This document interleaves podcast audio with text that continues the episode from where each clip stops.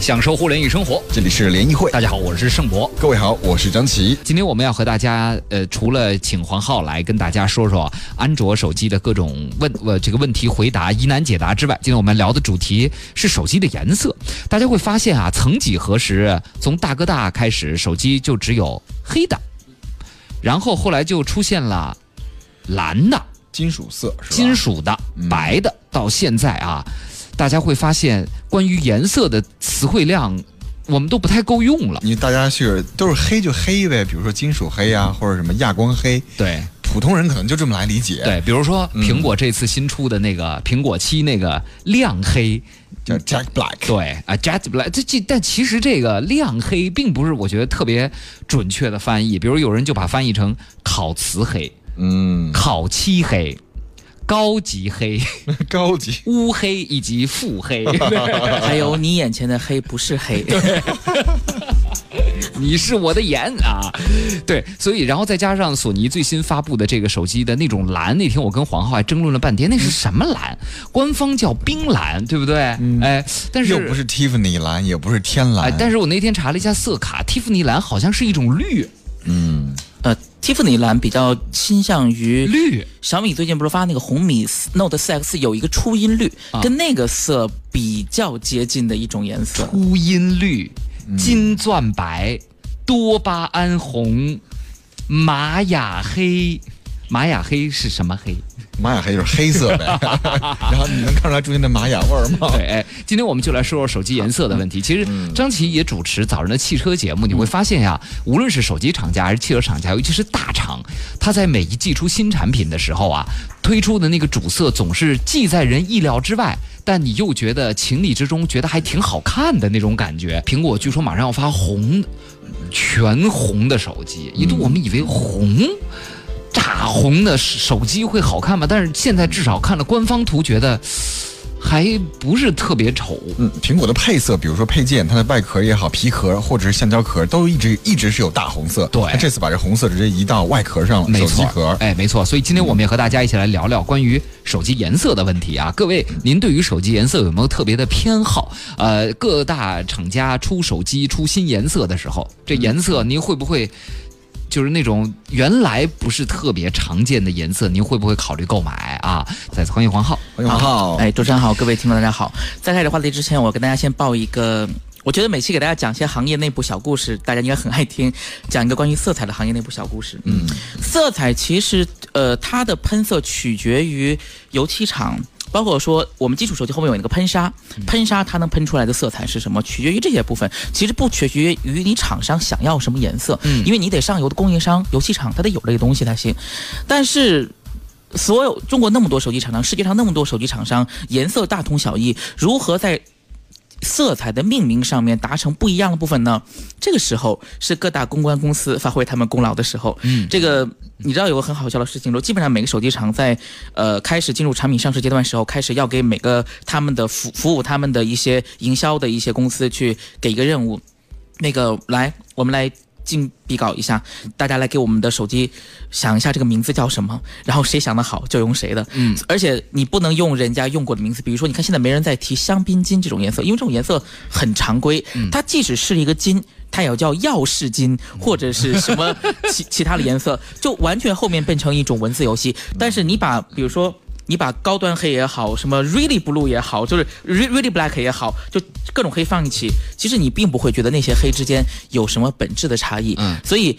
这是这件事情提醒我们所有的消费者，面对厂商在起名字时候的一些呃文字上的玩法呢，大家就这个呵呵一下就好了。呵呵啊对，然后重点是看着舒服最重要，因为所以我没有说线下卖场的重要性，因为你去线下卖场才会看到说哦那个颜色是不是你想要的颜色，跟汽车一样，它也会存在印刷品或者是网络显示的图片的色差问对，题。还有就是大家主观颜色看到的都是不一样的。比如说，我到现在我始终觉得苹果这个玫瑰金就是粉嘛，对，就是粉色啊。我觉得原来玫瑰金的东西，咱也咱也见过。那它至少它是一种金，但是金中间透着红，嗯好嘛。现在你看这个苹果有玫瑰金，后来 vivo 什么的，很多厂家都开始出跟苹果一个色的，也基本上都叫玫瑰金。但是你看 vivo 那个玫瑰金就没有苹果的玫瑰金那么发红，但是也很娘啊，就是很女性啊。对，它也是那种偏红色的那种，对吧？但其实实，比如手表中的玫瑰金，男士戴是没有问题的，很好看的，对对对对，对不对？是玫瑰金配黑，对，但是你仔细一想，玫瑰金现在如果苹果那种玫瑰金弄一那种粉粉的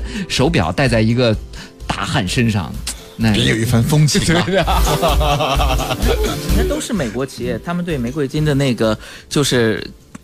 他的看法就完全不一样，就是摩托罗拉那个边框那个玫，它它是声称它叫它是玫瑰金的，可是跟苹果那个金色就有完全不一样，所以不同厂商对色彩它的看法，甚至是它的命名方式，以及是还会出现很多色彩是专门针对一个市场或地区的，因为可能就只有那个市场或地区的用户喜欢那个颜色。比。如说接下来苹果这个红，据说好像就反正至少是中国地区首发吧。红色这个事情，其实其其实其实这样的，苹果很早就出过红色的产品，因为我们知道苹果它自己有一个官方的一个公益活动啊、就是那个 Red 那个，它所有的跟 Red 有关的产品，包括之前的耳机，其实都是有那个红色，包括还有 Red 专属那个手机壳，之前是有手机壳的，但是。这个事情呢，在手机颜色的部分呢，中国厂商坐在前头在，因为很有厂商直接把它就命名成中国红，那是一个非常正的。比如说我们从呃 RGB 那个三原色配色来说的话，就是 R 是二五五打顶，然后就是绿色跟蓝色是没有的，是零标准的正红色，它叫中国红。像前段时间，呃，你像这个呃华为的荣耀也好，还有像 OPPO 也好，都纷纷推出了这样的配色，而且在就是我们心里想的是，可能没有人会用那么招摇过市的颜色，但实际上这两个手机的配色卖得非常好，所以也是大家想图新鲜的一种做法。就跟很早之前金色刚出来的时候，大家觉得哇金色真好，结果现在搞得。家里的冰箱也是金色的，电视也是金色的，洗衣机都是金色的，这个这个这个特别可怕。然后现在大家又觉得金色已经就是烂大街了，我想要个别别的颜色，黑色又复古回来。嗯，其实都是冷淡风啊。对，一年过一年。对啊，这个有听众就说了，说这个似水流年说人是一白遮百丑，我觉得手机叫一黑遮百丑，所以我还是习惯用黑的，确实有道理。就是如果你的手机打磨各方面造型设计有问题的话，那么黑是最能够掩饰这些问题的，因为看上去就是乌突突的一块，你也不知道。但是如果它要做成一个银浅色的颜色或者更怪一些颜色的话，如果它设计底子有问题，那出来你就会觉得有问题。以前我觉得，比如说不同颜色都是玫瑰金吧，每个颜每个厂家可能主打的玫瑰金不一样，或者是香槟色，你们家深点儿，我们家淡点儿。后来发现这些设计师并不是。根据不是，哎，你已经有这个颜色了，我为了跟你有差异化，把它调淡点儿，是根据有一个色卡叫 Pantone 色卡，对。那个色卡的颜色太细了，有这个非常非常细，设计师在在那个里面去选色，所以颜色都是非常非常标准的。对，而且每年的这个流行色，据说这个潘通，也就是这个色卡的色卡，它算是一个什么颜色的一个研究机构还是公对，司？它是一个国际机构，对。国际机构叫潘通，潘通大家可以上网查一下啊，Pantone。它呢每年都会发布一些流行色。哎，我发现今年的这几个流行色中间，比如说索尼刚发的那一部那个叫蓝，叫什么蓝来着？冰蓝。它的官方呃名称是叫冰蓝，对就是让你觉得是处在夏天那种冰的感觉。它包括它的那部那支 video 也是凸显一种在这种像冰岛一样的一种世界里头出来的那种通过跟海水反光出来的那种蓝色。好像是不是相对大厂？就像你说的，第一，它掌握的上游的这个资源和话语权会更大一些；第二，就是它胆儿会大一些。所以我们一般看到各种奇怪的颜色，都是大厂先推出来的。它是这样的，就是一，首先有几种，到现在为止有几种万能保险色，黑白金银，这是万能保险色，各家厂都会有。当然，现在有些厂比较大胆，已经直接直接把金色砍掉了。注意，直接砍金色，因为这个颜色现在是几乎每家厂都不缺的颜色哎当。时那个苹果刚出金色的 iPhone 的时候，我的妈呀！我正好出国，有俩哥们儿就是非得要金的，就是没金的土豪金嘛，那会儿对不叫土豪金对对对没金的不买。现在我估计金的苹果应该是金的中间反而卖的是不怎么好的了。呃，还举个例子哈，呃，这也是个卖不好的故事，就是颜色会每颜色甚至会影响手机产品的价格。有很多手机产品很抢手，出来之后呢，呃，它可能在有一段时间里头，它是高于这个它的零售价销售的，被被黄牛炒过了之后，我们举个例子，刚刚发生的 Mate 九。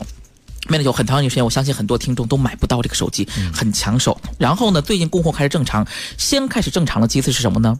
是那个呃玫瑰金那个配色的，嗯，先开始正常，敞开供货，不用加价，甚至在渠道提货价还比正常价要低，嗯就因为这那个东西需求量小，嗯，最难得买到的是什么？是黑色跟纯白色，嗯，说明大家的。审美趣味也好，或者是流行的风潮也好，开始发生了一些变化没。错，今年苹果也是一样嘛。你看金色的这个 iPhone 七很好买，很好买到，但是那个 Jet Black 它新出的这个亮黑色，那是最后才实现供货正常的。现在基本上都已经供货正常了啊。那二百五十六 GB 的还比较少，但是就是这个颜色是最最后才能够不被黄牛炒加价的，所以这确实也是跟这个怎么说呢，大家的这种审美习惯是有关系的。而每个国家跟地区的这个颜色选择也会有一个过渡，比如说中国人喜欢慢慢喜欢鲜艳的颜色之后呢，但是到北欧可能跟他们的天气啊、生活习惯啊相关，都是黑压压的素色、黑的、深灰的这样的一些颜色。嗯可能都是这走大街上还是咱们中国人的色彩比较五彩斑斓一些。同样啊，比如你在欧洲，像你说的英国，肯定就是那种天气人就这样、啊，灰的、黑的、白的。但是你就去西班牙、去意大利看看，那五颜六色的全对全出来了啊。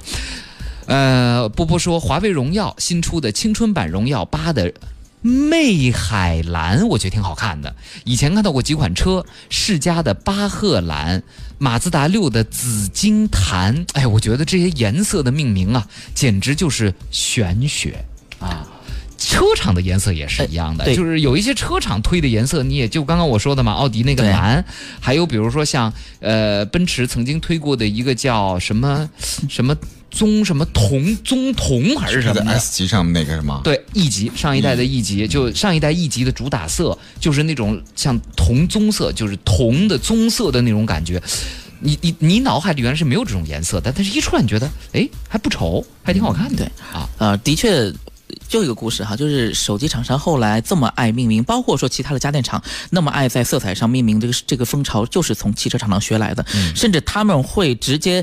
呃，做一个表，你看这些汽车厂流行的在出什么颜色，来，你们按照这个风格给我想，然后咣咣咣来来一堆，经常是这这种样子的一个状态。甚至因为其实汽车上面的喷漆，很多时候它的供应商跟手机上面的一些喷漆，它是一个厂商在提供的，所以就会产生说我要照着汽车的那个命名风格去命名。还有这位朋友刚才讲到了一个很有趣的事情，就是他说的那个魅海蓝其实是的玻璃，但是我们知道玻璃其实是没有颜色的，玻璃应该是透明的。玻璃的手机的颜色是怎么来的呢？它的玻璃外面那层玻璃下头其实有非常多的层，它要有油墨印刷层，它要印刷上这个颜色。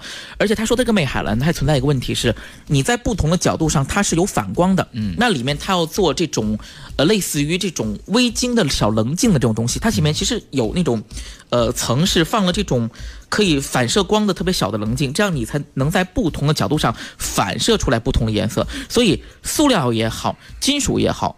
玻璃材质也好，不同手机实现颜色的方式是不一样的。比如说塑料最简单，塑料就是油漆。我们去过那个广东那边的给各大手机厂代工的油漆厂，他们的油漆厂是先挑好配色以后，然后就是以这种像叫我们刷墙要有有刷底漆，要刷中间的那层漆，外面还要再盖一层清漆，跟清漆似的东。对对，它是通过喷涂的工艺把它喷上去。速度非常快，一天之内一个一个车间的一条线就能出几千个手机的塑料的手机壳。嗯，金属又不一样，金属是喷砂，嗯那你喷砂那个砂号是多少？有的手机的后面的这个呃喷砂喷的比就你觉得比较细腻，就是很光滑；有的呢是要做抛光的，它会有那种金属的那种色泽反射出来；有的是刻意的要涂上一些类肤材质。举个例子，我们想一下，iPhone 五那个时候很有趣，iPhone 五那个黑色。iPhone 五是一个金属的机型，但是它的这个喷漆上去后，你会觉得加了一些类肤的这种感觉上去。但是 iPhone 五当时还有一个问题非常明显，就是会掉漆。嗯，好，跟大家来分享手机为什么会掉漆。厂商其实要平衡两件事情，就是因为。油漆涂上去之后，不管是喷漆也好，还是涂层也好，它或多或少会改变金属那种纹理的材质的感觉。那你是要这种类似于金属这种凛冽的感觉，还是要漆这种温润的感觉？取决于你涂多厚。嗯，苹果当时的想法是我既要涂上一期有不能是金属的原色出来，然后我还要让大家觉得这是一个金属的质感，所以它涂的漆是比较轻的。嗯，举个例子，你再去看华呃，类似于 OPPO 的 N 三当年 N 三 Mate 九以及魅族的魅蓝 Metal 那个机子，它喷完漆之后，你会觉得说，哎，这个塑料似的。对，它的漆喷的很厚，很很可能是你在地上摔一下，它那漆都不见得能给你看得出来。所以厂商要去权衡它涂了几层，涂了多厚，那么就会决定说它的外在和它内在的部分。你像苹果当时就是为了要追寻它的外在上的这个设计感，它其实要牺牲一部分它的耐磨性，它只涂了一层或者比较薄的一层，这样的话可能轻轻的一割或者。当年的一个玩笑就刮刮乐，就是刮一下，它可能就会产生掉漆的一个情况。对啊，说到这个红色，综艺十年发了一张图片，大家是不是还记得三星曾经出过一款翻盖手机是红色的，上面还有一个金金色的玫瑰，这是在当年也是非常经典的一款机型。转轴也是金色的，所以现在你看到再看到红配金的话呢，你会马上想到钢铁侠。的外壳，哎，还真是 钢铁侠专用女性手机。对，钢铁侠就是这个配色啊。波波晒了一张，这什么年代的诺基亚呀？这是还带个摄像头。但这一次在巴塞罗那的这个呃 M W M W C 上啊，诺基亚出了复刻了三三幺零，大家看到没有？昨天晚上我们的微信号推送的。说实话，我怎么觉得还不如原来的三三幺零好看呢？呃，是这样，就是原这个是真的跟配色有关系。你去看一下原来的三三幺零的配色，它是几乎原来的所谓的灰度色，就是它的饱和度不是那么的高。那饱和度过原来三三幺零是不是主要就是那一款灰蓝色？灰蓝，对对对吧？那个蓝也蓝的不是特别蓝，也不是特别浅，就比较深，对，接近灰黑的感觉。然后。在人们的心目中，灰度色是相对一个比较稳重的一个配色，而这一次它完全的像它后期的产品，比如像 Lumia 的那那那产品的配色图，就是特别鲜亮，银银河就是是那种高饱和度的颜色，但是高饱和度又加上注意它的材质也变了，它是那种亮面的塑料，而不是原来的磨砂塑料，会让人觉得大家有一种这是玩具的感觉。对，而且小孩玩的那种是。所以我我昨天在微博上正好跟一个朋友讨论的时候，他说：“你不觉得这个东西跟现在流行那种儿童手？”表加一起，就是现在的，就是小学生的专属标配吗？就是家长也不用担心他沉溺于什么网游，反正只有贪吃蛇这一个游戏。还有一个新的游戏是赛车游戏啊，是吗？那个屏幕还是太高级了。跟原来的三三幺零相比，原来三幺都有质感，一看就是摔一百次也摔摔不坏。但据说这个也还是可以摔，而且待机时间也挺长。就只是在材质的处理上头，所以我们讨论手机颜色的时候，跟我们刚才讲，你跟材质是逃不开的。哪怕是同样的色彩，不同的材质给你带来的感觉都是完全不一样的。嗯，安静的熊孩子呢也说起了这次这个巴塞罗那的 MWC 上的一些手机哈，他说这个华为 P 十的新配色草木绿虽然很时尚，但是怎么给人一种食欲大增的感觉呢？怎么想起一想让人想起了大中国一道享誉海内外的美食拍黄瓜呢？对，你看潘总今天有一个草木绿，但是如果你只刷个纯绿色，其实是不太好看的。华为上一代产品里头，它的背后是做了那种在底层它是做了拉丝的，所以它其实也是外头有一层清漆，然后中间是那个绿色的层，底下是做了拉丝拉丝的这种呃纹理处理的，最底下是这个金属的那个。基板，所以你包括说汽车，包括我们上次去那个调漆厂，哪怕是塑料的手机喷出来的那个颜色，里面也要混有颗粒。所谓的颗粒，就是刚才生博讲到的，比如说它是要挑什么颜色的颗粒。举个例子，黄色的底漆上头加上一些荧光绿的那个那个颗粒，出来的效果就会让你觉得非常的亮黄。当年呃，联想有一个产品就是那个亮黄色，它为什么比别的颜色看上去要更亮一些？它里面是加了这些部分的。而厂商包括上游的油漆厂。原材料厂也好，也会根据不同厂商的配色需求去进行这样的调配。所以我们看到的每一项颜色，其实没有一项是纯色，包括它底下里面做的纹理，有拉丝的，有这种呃金格的，有这种带着这种颗粒的，都会决定了它所呈现出来的。呃，这种观感是完全不同的。对，而且难就难在不同的这个材质上面，你要要求它，比如车身，你就看车身前半截儿吧，机盖、两侧翼子板还有前保险杠这三块材质都不一样，但是你要把它都喷成看起来是一个颜色，其实这三块用的这个调配比例是稍微有一点点差别。没错啊，呃，Frankie 说了，哎，不知道能不能看得清楚啊？我的苹果六 Plus 顶部就跟啃过似的，可关键是我带壳了呀，不知道有没有人遇见过。它是有好多像用人用那个小锥子的尖儿，那个在上面敲的这个小点儿。我猜测有可能的原因是你的壳太薄了。呃，不只是壳太薄，我跟大家要要碰要说个事实，很多人喜欢买很多很便宜的壳，或者是有些看上去质量很好，你把它翻过来硬塑料壳，因为塑料的如果加工不好的话，里头会有很多的小毛刺儿。这些小毛刺如果在你使用过程中，因为它如果不能百分之百卡齐的话，会在上面有这种小微小的摩擦，嗯，就会造成这种情况。很多的手机壳都有这个毛病，外观看上去光滑无比，里头你把它翻出来，里头全是各种各样的小毛刺儿。对啊，所以这个产品吧，很多时候确实也是一分钱一分货的啊。JT 九五五五说，我有一个手机是 iPhone 六 Plus，我想问一下，那个怎么把手机里的照片快速的传到电脑里呢？谢谢了。呃，如果你是苹果手机呢？啊确实啊，你要如果按照它常规的想法，就要传到它一个叫照片的，如果是 Mac 的话，一个照片的 APP 里。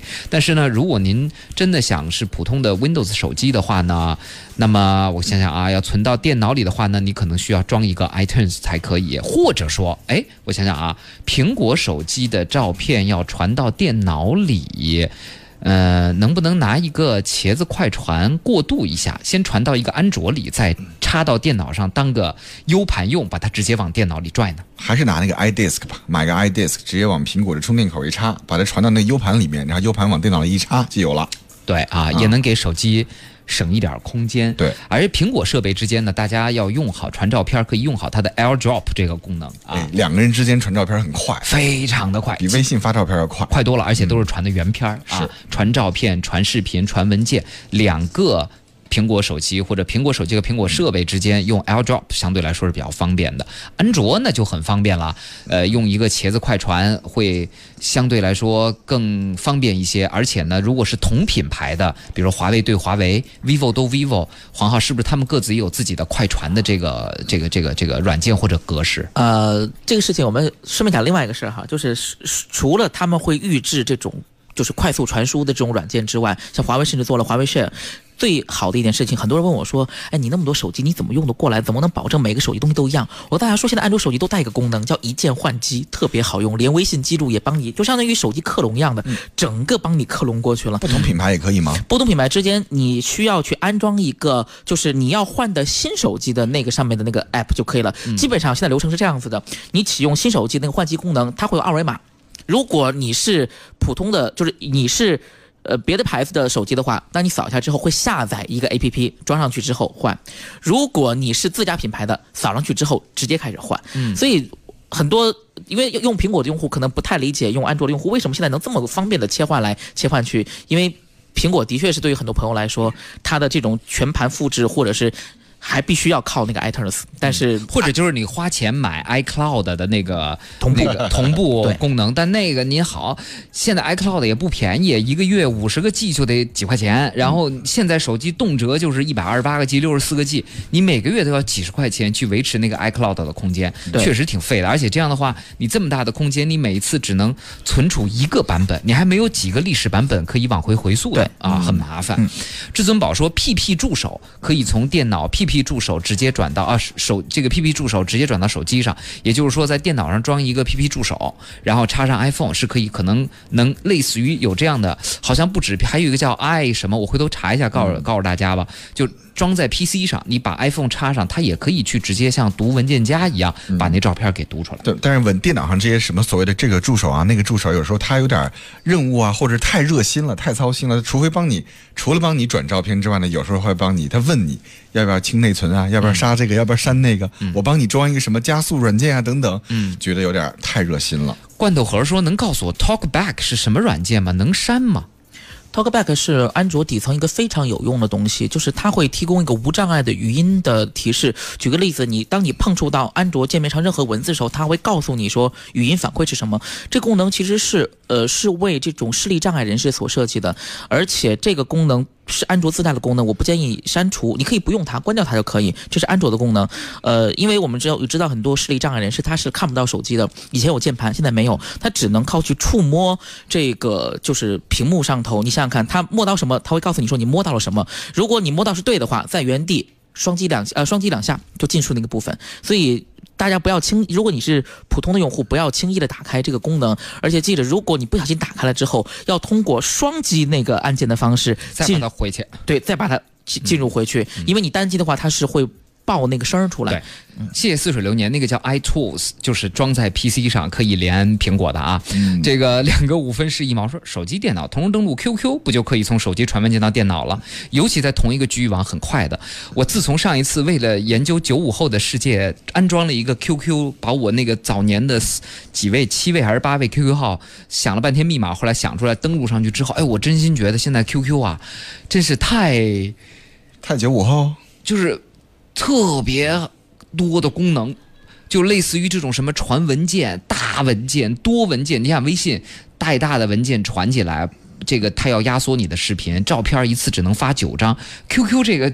特别方便啊，功能很多，所以我觉得 这个你要用回 QQ 了吗？不是，我我觉得现在九五后喜欢用 QQ 还是有道理的，而且各种装饰啊、花儿啊，这那，我搞不懂它现在的产品逻辑是什么了，已经完全不是我们这个年纪的人年轻时候用 QQ 的那种感觉了，完全不是了啊。呃，罗永平说最近感觉锤子冷了下去，当时出 T 一的时候还支持了一下，用了不到俩月，锤子最近确实也没什么新的消息哈。嗯，一个手机厂商，要么你自己有技术，要么你自己有渠道。可是说实话，锤子这两项上都不占优势，而且一个新创企业，它它的方向可能稍微的不太利于它的长久发展。呃，首先老罗先把这个舆论环境搞得很不好，就大家现在都会觉得说，因为他你看他去年也不得不通过这种。提高性价比的方式，跟其实去年的产品的风格已经很像一加 ZOK、小米这种风格了，已经不是原来最早的锤子风格。因为他如果再不做这个事情的话，他东西就卖卖不出去了。你想现在在。这个前头的都是什么厂商？都是自己要么有工厂，要么有渠道，要么有技术的厂商。他要想起来的话，老罗可能要想些别的方式。或许像一加那种方式是他最好的方式，因为一加清楚的意识到说中国厂商那么那么满，有几个就是穷狼恶虎在前头摆着。哎，我去国外玩玩小而美，好不好？所以一加的海外现在做的风生水起。嗯，这个跟老罗，嗯。就是老罗是一个我们都觉得很有趣的人，可是做商业的话，可能不是有趣才能。就当时他提出这个工匠精神，就是无论对于机身还是 UI 的这种打磨啊，当时应该在 T 一的时候，还是值得就是大让大家眼前一亮的。但是呢，其他手机厂家也也也反应也非常的快。现在无论论机身，今天你看咱们说颜色，其实是机身打磨中间一个很细致的部分了，包括材质，各家都非常的用心了，整体的 UI 和系统的设计各。家现在也都是越做越人性化了。这个时候，锤子所强调的这个理念，他要如果想比别人再。明显高出一截儿，那么要不是人钱，就说到底还是钱上，他就要比别人投入更多。但是跟像 vivo、华为这些企业比起来，老罗又有多少钱可以怎么玩呢？而且有一个事情想跟大家在这分享，就是所谓的工匠精神是什么？很多人觉得工匠精神是手工打制的东西，可是说实话，在当下这种越来越强调产品一致性、标准化的年代，